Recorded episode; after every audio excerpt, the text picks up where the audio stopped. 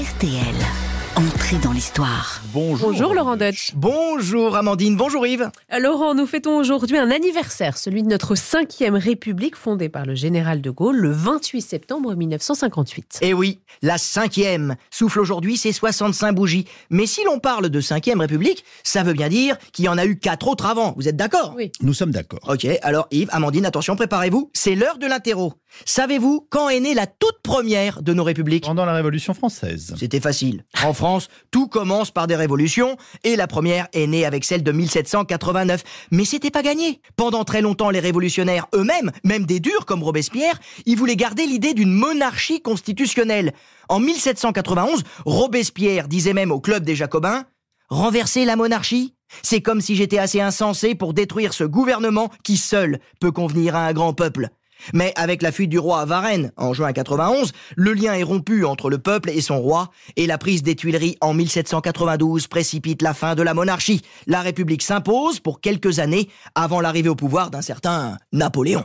Et maintenant, la Deuxième République. Elle commence quand d'après vous? Hein, Yves, Amandine, la Bah, deuxième? après une révolution encore? Bravo, en février 1848, une nouvelle révolution renverse le dernier roi des Français, Louis-Philippe.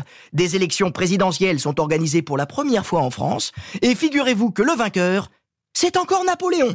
Enfin, son neveu, Son neveu. Louis-Napoléon Bonaparte, qui l'emporte avec presque 75% des suffrages. Mais bon sang ne saurait mentir, c'est aussi lui qui la fera disparaître en se faisant proclamer empereur comme son tonton en décembre 1852. La Deuxième République n'aura pas duré cinq ans. Nous sommes d'accord, mais la Troisième République, elle, elle va durer beaucoup plus longtemps. Ah oui, et c'est même elle qui a le record de longévité, presque 70 ans. Elle est proclamée le 4 septembre 1870, quand notre Napoléon III est vaincu à Sedan par les Prussiens.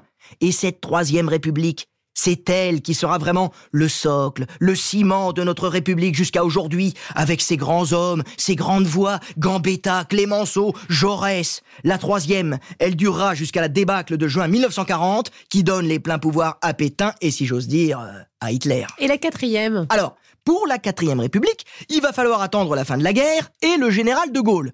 Mais finalement, elle se fera sans lui, car il sentait que ça allait être la pagaille, la, la chienlit, comme il disait. C'est vrai, à savoir un, un régime exclusif des partis politiques au détriment d'un État fort et souverain. Bref, le bordel.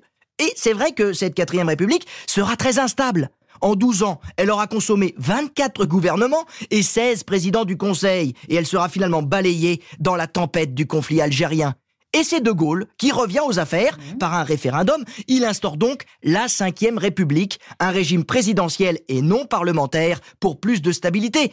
Et il faut bien reconnaître que pour l'instant, ça marche. Avec 65 ans d'existence, la Cinquième République n'est plus qu'à 5 ans du record de longévité de la Troisième République. À moins que d'ici là, un nouveau Napoléon surgisse pour faire encore un coup d'État, qui sait? L'avenir nous le dira. Merci beaucoup, Laurent. On vous retrouve tout à l'heure, exceptionnellement à 8h50 avec Jade et Laurent Gérard. Et oui, petit cadeau à l'occasion de la sortie de votre livre À toute berzingue. C'est publié chez Michel Lafon. À toute berzingue. Et à tout à l'heure.